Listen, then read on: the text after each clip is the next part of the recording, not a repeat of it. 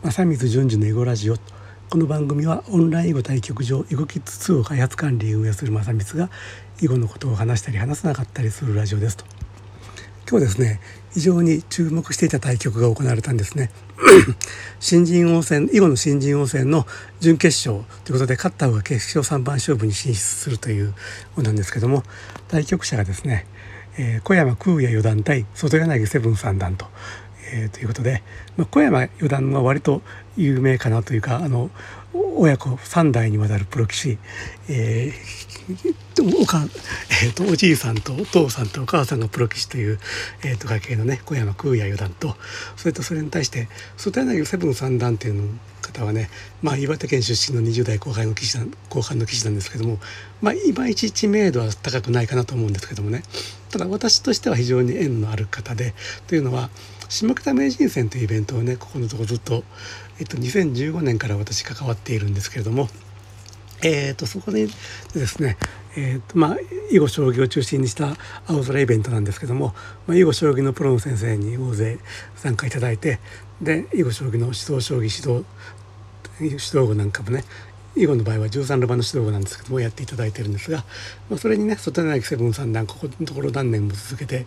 えー、と参加いただいてるんですね。ということでその北柳セブン三段が新人王戦で、まあ、ベスト8ぐらいに来たあたりからえー、っとおこれは来るかと思ってずっと注目してていよいよ今日ねえー、っとあの準決勝ということで、えーと、見事にね決勝3番勝負進出を決めましたということで非常に胸熱でありますしかもねその後、えーと、半目差ね、まあ、最初差の半目差の決着ということで、えー、胸熱な一日でありましたと。でその新人王戦決勝3番勝負ですけども、えーと、向こうの山、えーと、決勝戦の相手は誰が出てくるかというと,、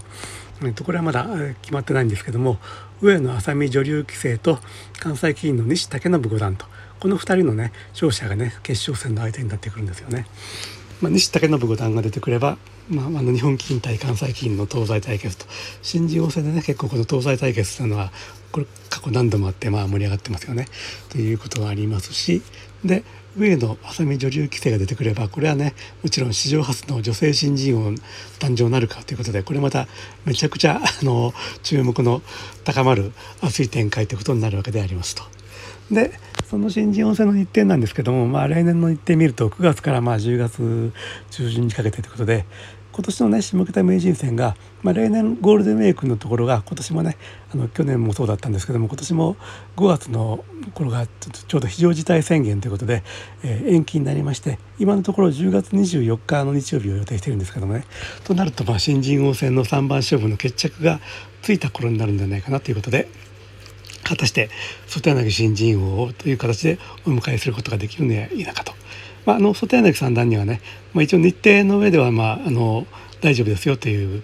10月24日ね大丈夫ですよということが伺っているんですけども、えー、とそれで外柳新人王ということでお迎えできるかどうかということで、えー、と非常にね注目の高まるこの、えー、と新人王戦でありましたということですね。あ今日はねもう一曲ね準決勝といえば女流本因坊戦の準決勝も行われて、えーと、それでね星谷志保三段がえっ、ー、と